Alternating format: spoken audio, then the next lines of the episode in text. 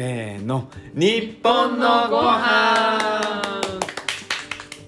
この番組は異なる分野の3人の専門家が日本の食についてあれこれ好き放題にしゃべりまくるという番組です。管理栄養士で動物でない羊の丸尾です。よろしくお願いします。日本料理の料理人で動物占い像の薄井花子です。よろしくお願いします。ビジネスコンサルタントをしております動物占い黒豹の宮本です。よろしくお願いします。はいお願いします。今回は羊の、えー僕の担当になります。はい。えーとですね今日ちょっと話したいことが、なんて言うんでしょうね。こう科学と非科学の境目みたいなうーん。話をしようかなと思ってまして、スピリチュアルな話と科学ってこと？うーんまあスピリチュアルがどうどっちに入るのかっていうのもあると思うんですけど、うんなんて言うんでしょうその普段まあ管理栄養士でうん。栄養学っていう学問を扱ってるわけなんですがはい。基本的にその栄養学って科学的なものじゃないですか。うん。そうですね。ん科学的なものだと思うんですよね。そうだね。なんですけどその栄養学のなんでしょう発信されてる情報とかを見るとうん。まあ非科学的なものがあったりとかはい。うんうん。そのいろんな発信があるっていう中でうん。そのじゃあどっからが科学的であどこまでが科学的でどこまで行っちゃうと非科学的になるのかっていううん。その境目はい。ってなんかみんな違うんだろうなと思って、あー違うでしょうね。うんはい、それについてちょっとこうトークしたいなと思ったんですよ。はい、はい。どうですか？まあ、基本論文ベースですね僕は。うーん。そうだよね。いつも言うもんね。はい。いつもすいません硬くて。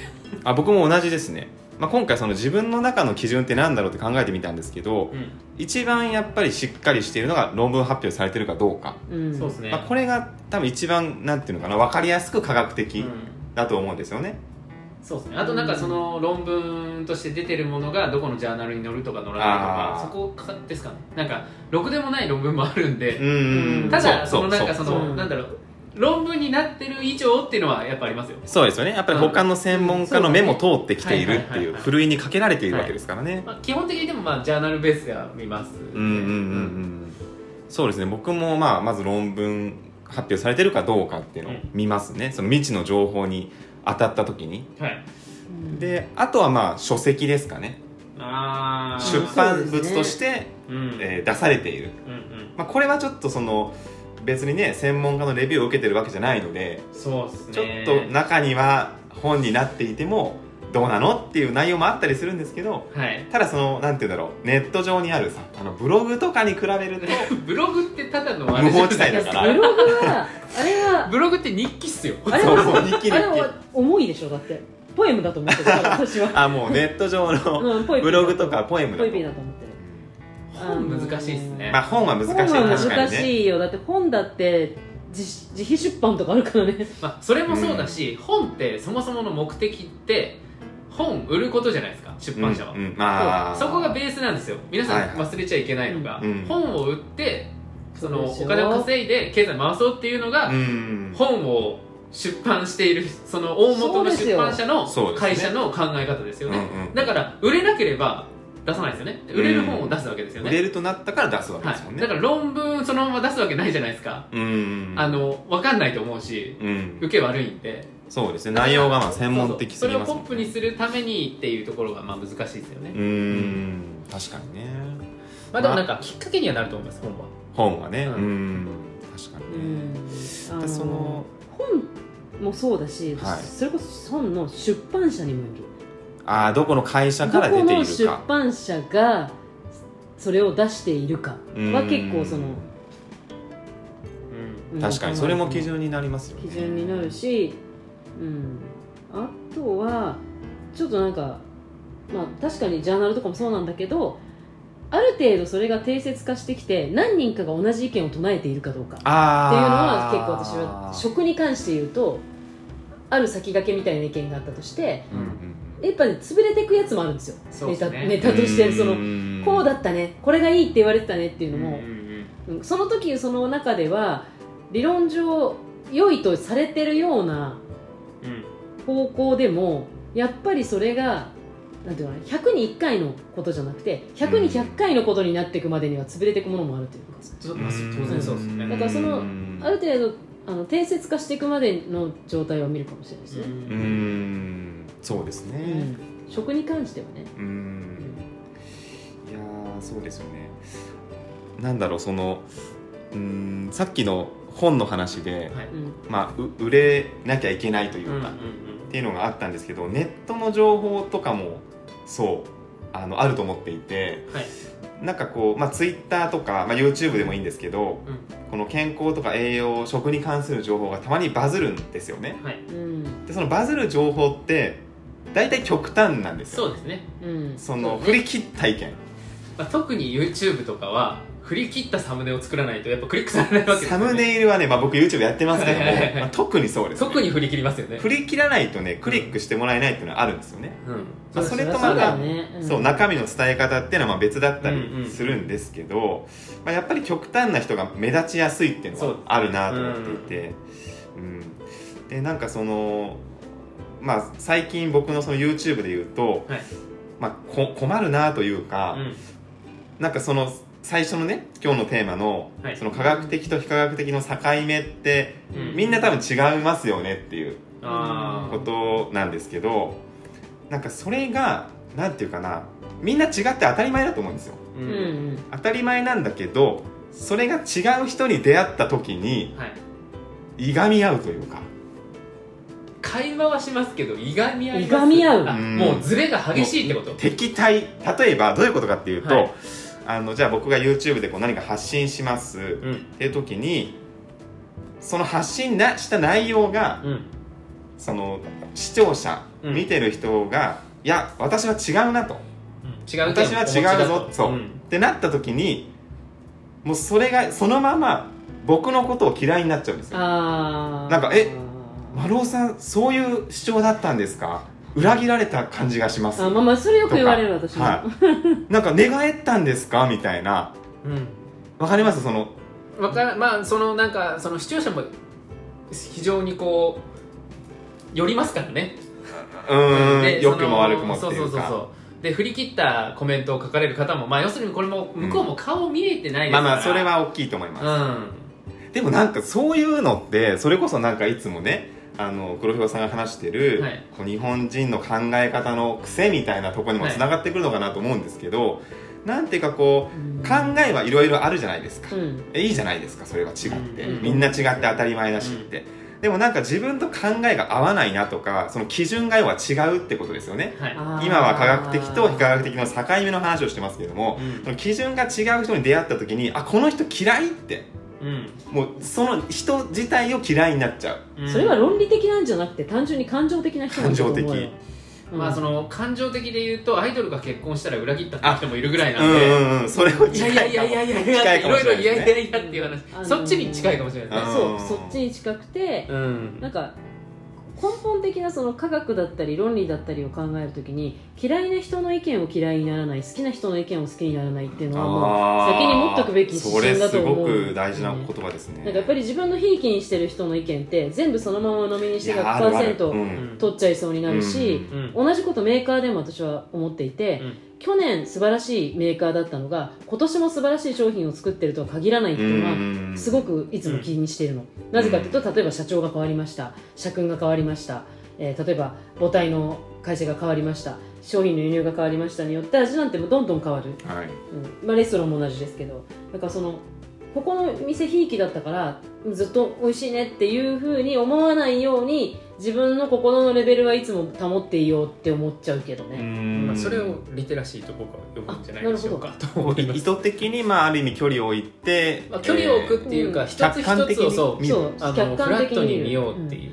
うん。同じように嫌いな人の嫌いだなって思う人は嫌いなんですけど多分。うん。ただ、感情の部分ではね。感情の部分ではね。はい。ただ嫌いな人の意見を嫌いになるのはおかしいと思う、うん。うん。嫌いな人の意見の中にもあなるほどねって思うことはいっぱいあるわけでただこの人のこと私はあのどっちかっていうと相性としては嫌いだけどねって思うことは別に人として悪くない、うん。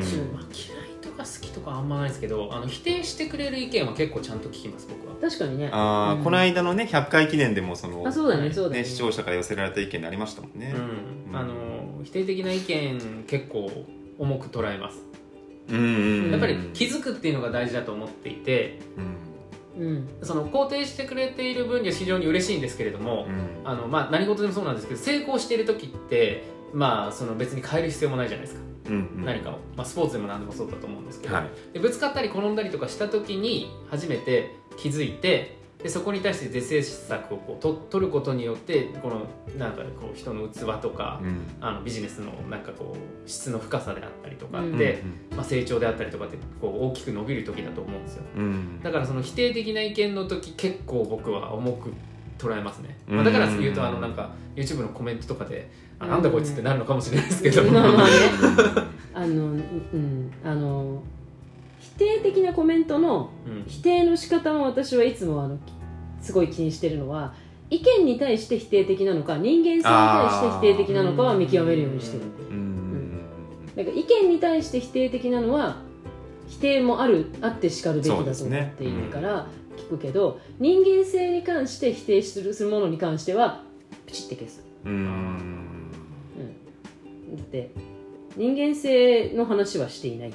うんうんうんそうですかなね。だからそのだからなかなか感情論で言ってくる人はそもそも難しいですよね。うん会話にはならないですからね。ならないですよ、うん。でもこっちが思ってることと違う。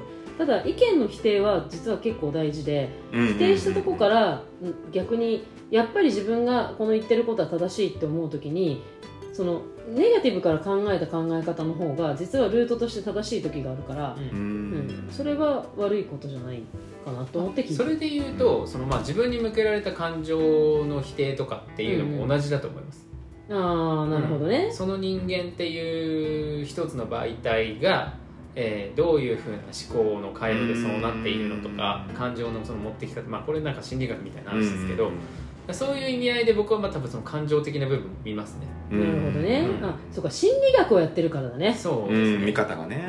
うん、私の場合なんかもう心理に関しては「はいちょっとあると」ってなっちゃうからいけないんだね。いやいや悪いわけではないと思います、うんただ心をたもなんていうか心を安定に保つための心の防御策は必要なので、うんうんうんうん自分の。ううん。んあの全ての意見に対して聞くよりは。っていう時はあるかもしれないですね。うんこう何か意見に対して感情で受けちゃうとうん、その、まあ、マイナスのものを背負うことあるじゃないですか,、うん、ね。思考で受けた方がマイナスにはならないですね。なぜこの人は、うんクエスチョンで受けるって感じですかね。なぜこの人はこういう言い方をしてしまうのだろうかとか、うんなぜ今このタイミングでわざわざこのワードを使うんだろうかとか、うん。で思考で受けるんで感情は動かないですね。そうなったらいいよね。うんはい はい、すいませんちょっと話がそれちゃって、はい。でもさその科学的科学的じゃないって話で言うと、あはい。うんこっちが科学的なことを言ってんのに非科学的な否定をする人もいっぱいいるよね。まあ特にそのその数のそうそ YouTube みたいな媒体であれば、いやそこなんですけどなんかそもそもじゃあ科学的って何なんだろうっていうのも考えてみたんですよ。はい。これは科学的である。はい。これは非科学的であるっていう、その境目って何ですかっていう。僕は数値ですね、証明されている、まあ、数値とかまあ単位で表せられるか。はい。証明されている。うんうんうんうんうんうん。なんかはい。いろいろ多分あると思うんですけどそうさっきの数値っていう、うん。まあ、一つはなんかその観測可能であるっていうのがあると思うんですよ、ちゃんとそれが観測できるっていう、それが境目の一つになっていてはい。例えばなんか紫外線って目に見えないじゃないですか、うんはい。だからそのでも紫外線を観測できるから、まあ、UV ってものがあるってうん。科学的になってるわけですけどでもそれが観測する手法がなかった時代ってはい。なんか紫外線が飛んでるんだよって言ったらやばい人じゃないですか。やばい人うん何が見えてんのっていう。いやもうそれアポロンの息なんでって言われる そうなっちゃうと。はい。でもそれが観測できるんやったら科学的になったわけですよね、はい。まあ、地動説とかも多うん。分そうだと思うんですけど、うん。なんかそう考えると今非科学的とされていることもはい今後その観測できる方法が発見されれば、はい。途端に科学的になるいやなそうですよ。そうです可能性があるわけじゃないですか。でなんかそれを考えると思うのはこうネット上とかでも、さも科学的に論じている。かのように見えてなんていうか想像力が足りてないなみたいな人もいらっしゃるんですよ。現状しか見てないってことですか？あそれに近いですね、まあ、もうちょっと具体的に言うと、はい。例えば添加物は安全だっていうことを科学的に主張されてる方々がいらっしゃるんですね、うんはい。はいはいはい。添加物は絶対安全ですと。どのっていう話ですけどねまずね。あもう全部です。全部？全部。もう国が認めているものは全部安全です。なぜならばこういう試験が行われていてこんな基準があって、はいはいはいでこれを騒いでる人たちはなんかそれで金儲けしようとしてるみたいな、うん。そういうことを科学的にさも科学的にうん。論じてらっしゃる方がいるんですけどはい。でもそれって今のね話でうん。そのまさに黒ひさんが言ったことで今時点で分かっていることでそれ述べてるわけですよ。そうですね。でもまだ分かってないこともあるかもしれないし。そうですね。そう。でそもそもその栄養学を科学的にっていうことなんですけど、うん。その100%証明って難しい学問だと思うんですね栄養学っていうのは。うん。その他の物理学とかわかんないですけど、うん。そういった分野に比べると例えばじゃあ A っていう栄養素。まあシンプルに言って歴史の浅い学問は総じてそうだと思いまあそうですね、すはい。それもあると思いますしなんだろう一つの成分がじゃあいいか悪いかっていう時に、はい。その2つのグループを用意して、はい。それを、まあ、取ってもらう食べてもらう、うんうんうん。一方は取ってもらわないっていうのを、まあ本当何年とか何十年とかやる必要があるわけですよ。そうなんですよ。そんなことでききないんで、うん。そうだからその栄養添加物は安全です。なぜならこういうねレベルをこういうふうにクリアしてこの実験をしてますっていう人たちにもよく会うんですけど、うん。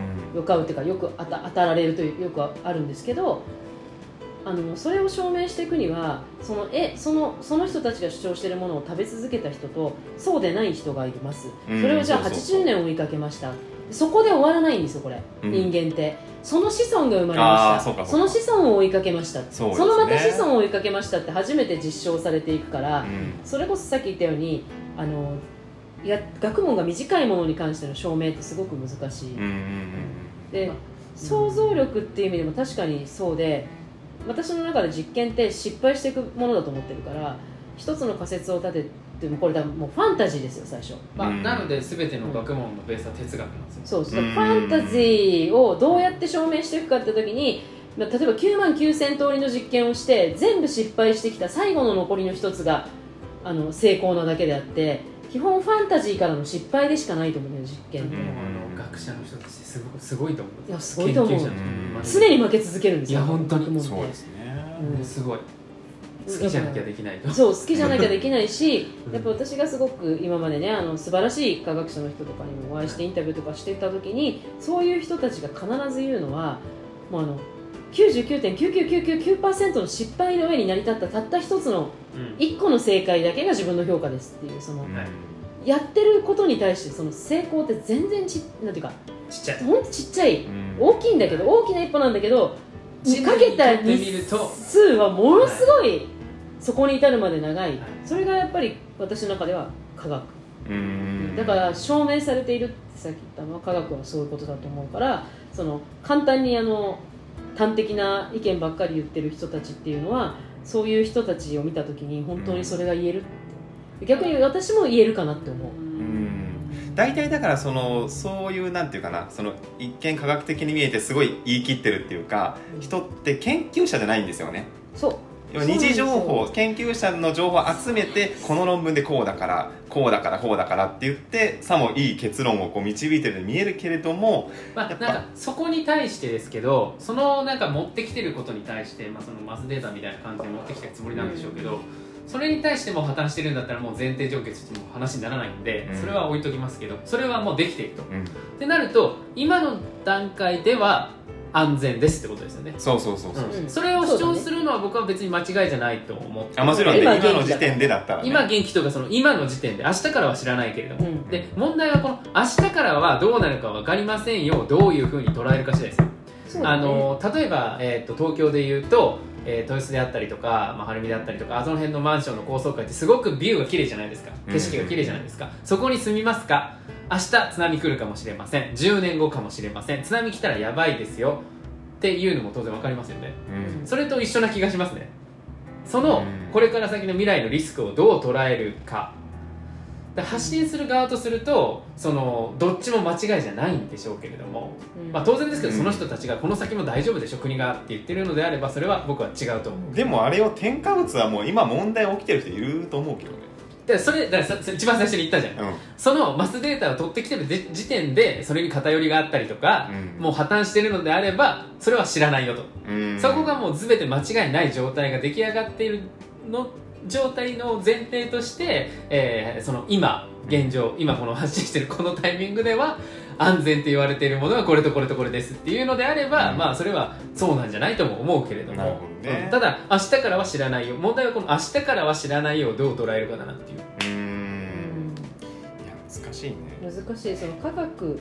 それを言ったら今こういう結果が出ているので自分は今現在においては安全だと考えますっていう言葉が多分正しいとそうそうそう思うんですよね。だから80歳のおじいちゃんは今食べても大丈夫ですみたいな。うんそうだから今だけども0歳の子にはあげないでくださいみたいな、うん。先は分かりませんみたいな。うん未来の約束ではないからね。うん。なんかその私例えば料理をしてて自分で料理をして調理科学を考え考えてって言い方ですけど調理科学なんてもうね決まってるものがいっぱいあって調理科学の中で実践してやってきてあ本当にそうだな。例えばうん。例えばよさしすせその順番ってさしすせそに入れましょうってみんな言うけど調味料。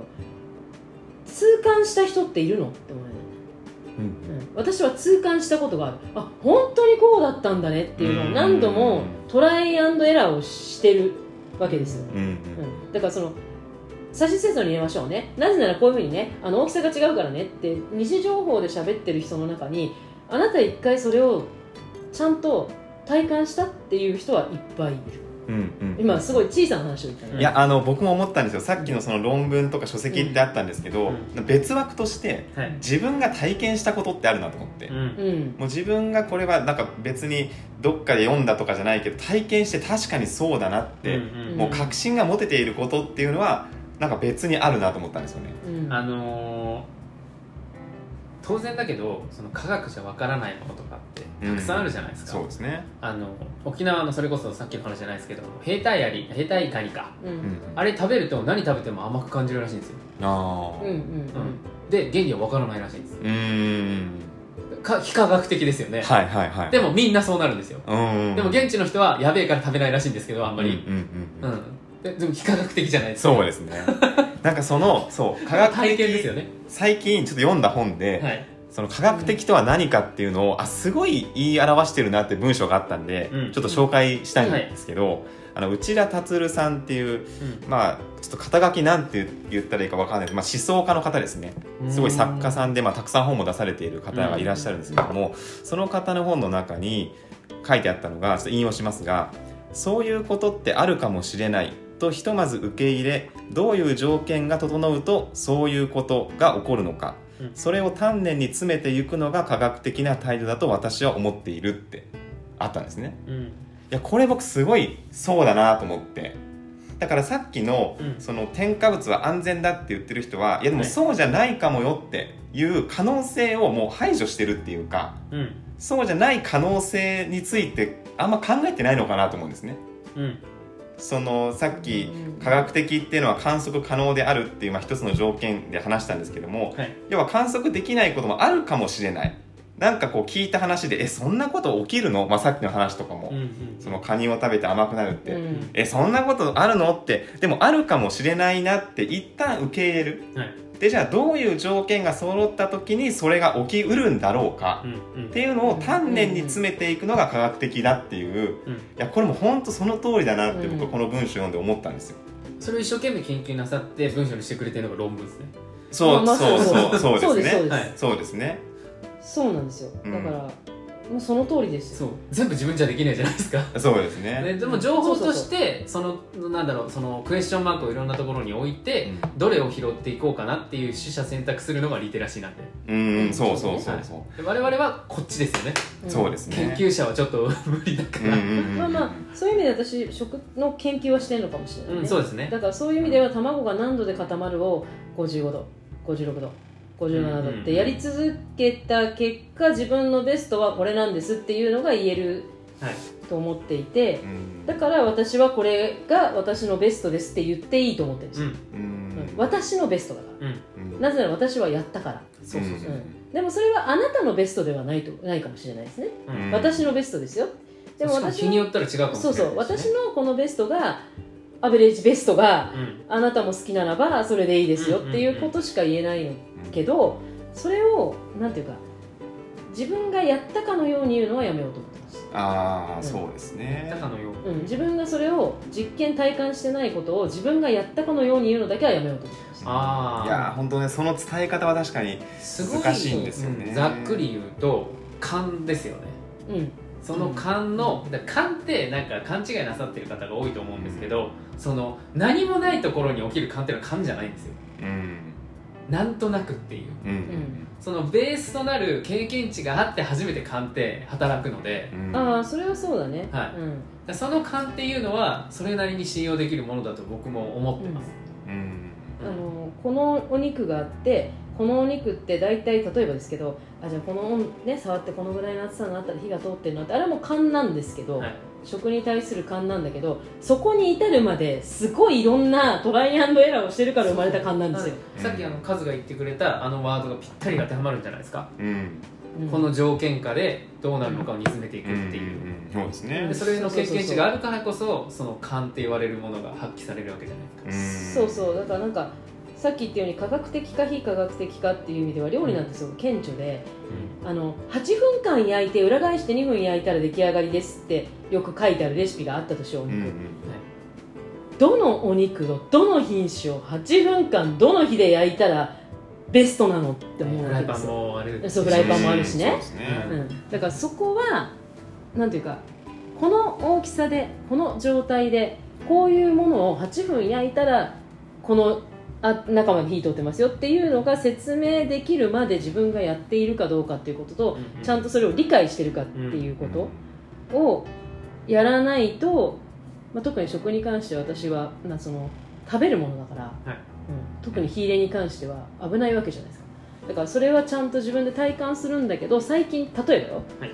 低温調理で70度のところにうん。50分ジップロックに入れておいたら出来上がりです。うんローストビーフとってな。るとしよう、はい。はい。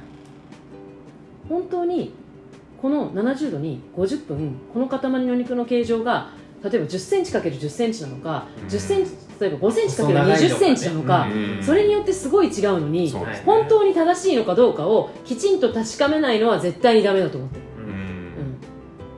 なのでその、まあ、数値化って僕は言わせていただきましたけど、うんうん。そういうものをベースにやっぱりその上に自分の知見を乗っけない限りそれも使えないんですよ、ううん。んそうね。うん、そのさっきの切り取ってきたみたいなのでうん。ポコポコポコポコしたところで、うん。それは確かに今の時点でのその、まあ、いろんなその論文が、ね、正しいのであれば、うん。正しいとされているものとして今のこの時点では正しいのかもしれないですけれども、うん。だからっていう話になりますよね、うん。そうね、うん。だからまあこれもいろんな考え方があるんだろうですけどなんかやっぱりこうあこの人信頼できるなというかそういう専門家の人ってうん。謙虚なんですよね、いや本当そもうあのこうだぞじゃなくて、まあ、こうです。でも今後どうなるか分かりませんし、うん。私もまだまだ勉強中ですみたいな、はい。まあ、はっきりそう書いてないですけども、うん。やっぱそういうのが受け取れるこう文章からうん。言葉から、そういう人はすごいこうなんかなんだろうな信頼できるっていうか、耳を傾けようって思いますね。う、うん。うんやっぱりすごい人って押し付けてこないからねむしろ向こうがこう腰が低くて聞いてきますからね。うん。だからいやなんかそうですね。謙虚でいたいねそう本当に。そういう姿勢ででも YouTuber とすると謙虚でいるのはどうかと思いますよ。まあまあまあ。やっぱ主張していかない加と減はあるんですけど、はい。あのなんていうか主張に対しての反対語としての謙虚ではなくてうん。情報とか物事の理解に謙虚でいたい、そうそうそうそううん。そうですね、捉え方だったりとか、うん、捉え方に対しては。うん。その若い人の意見だからおかしいとかうん。年取ってるから古いっていうそういう固定概念じゃなくって常に謙虚に入ってくるものをうん。一回聞いてそれがこう本当に正しいかどうか自分の中でちゃんと掌握して判断できる能力は持ってたい。はい。うん。リテラシーですね。そうですね。その先にしか科学的なという考え方には結びつかない気がするから、うんこのね立ち位置がまた難しいんですよね。ですね。その発信する側とするとめちゃくちゃ難しいですね。そうなんですよ。ななんていうかなその100ゼロっていうか、うん。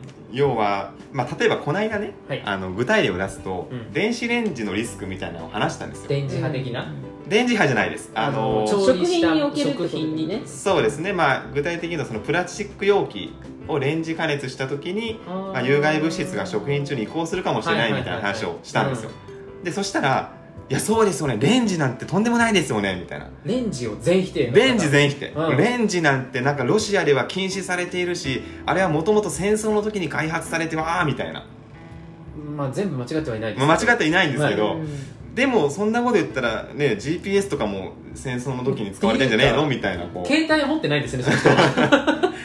なんていうかなそのちょっとそういう面を見せるともうウェルカムみたいなうん。いらっしゃいってこう引きずり込まれちゃう。うん。でなんかちょっと違うこと言うとあ裏切られたみたいな「小あ野さん家にレンジあるんですか?」みたいな。なんかもうその加減がすごい難しいというか感じてますね。まあでもそれも含めてやっぱファンとなっていくんでしょうね。だからそのもうん。う5ですよ。5 5を背負ってるんですから。そうなんだ。うん。いやなんかそこはもうかなんていうかな格論をそれぞれこう私はそれは賛成です。いやそれは違うんじゃないですか？っていうそれでいいと思うんですけいやいやいやもうそんなどことになったらなんでそん戦なこう争起きない確かにね。なんかもう一個違うとこあったらうわ裏切ったとかさ。もうどうしろって言うのよ。え愚痴の回ですか？最初はね そこから始まってるんですそうですね。まあでも、うん。まああのーできればですけどその情報の受け取り方っていうのをまあねまあちょっと極端な方の話だと思うんですけれども、まあまあまあね。大多数の方はねしっかり受け取ってくださってるんでしょううん。かうん。そうなんですよ。目立っちゃうんですよやっぱり。まあね目もいくでしょうしねそうそうそうそう。まあ謙虚でいきたいと思いますこれから。うんそうですね。電子レンジね。電子電子レンジね。電子レンジありますか？電子レンジやりましょうか。ね。いやいやいや。はい電子レンジ便利ですけどねめちゃくちゃ便利ですけどね、はい。使わないからあんまね自分でわかんないけど。うん。そうなんですね。僕もあんまり今使わないんですけど、ああ蒸し器って言ってましたもんね。そうですね。なんかあえて別に使わなくてもって感じだけど。もうあのうん。作り置きがバーってあるとやっぱどうしてもあの電子レンジに頼ってしまいます、ね。まあ便利ですからね。うん。うんまあじゃあはい。そのうちね、レンジもね。はい、えーではエンディングに行きたいと思います、えーこの番組は毎週木曜日の更新です。番組の感想をインスタグラムツイッターでお聞かせください。ハッシュタグは日本のご飯。カタカナで日本ひらがなでご飯で投稿お待ちしております。ではまた次回お会いしましょう。ありがとうございました。ありがとうございました。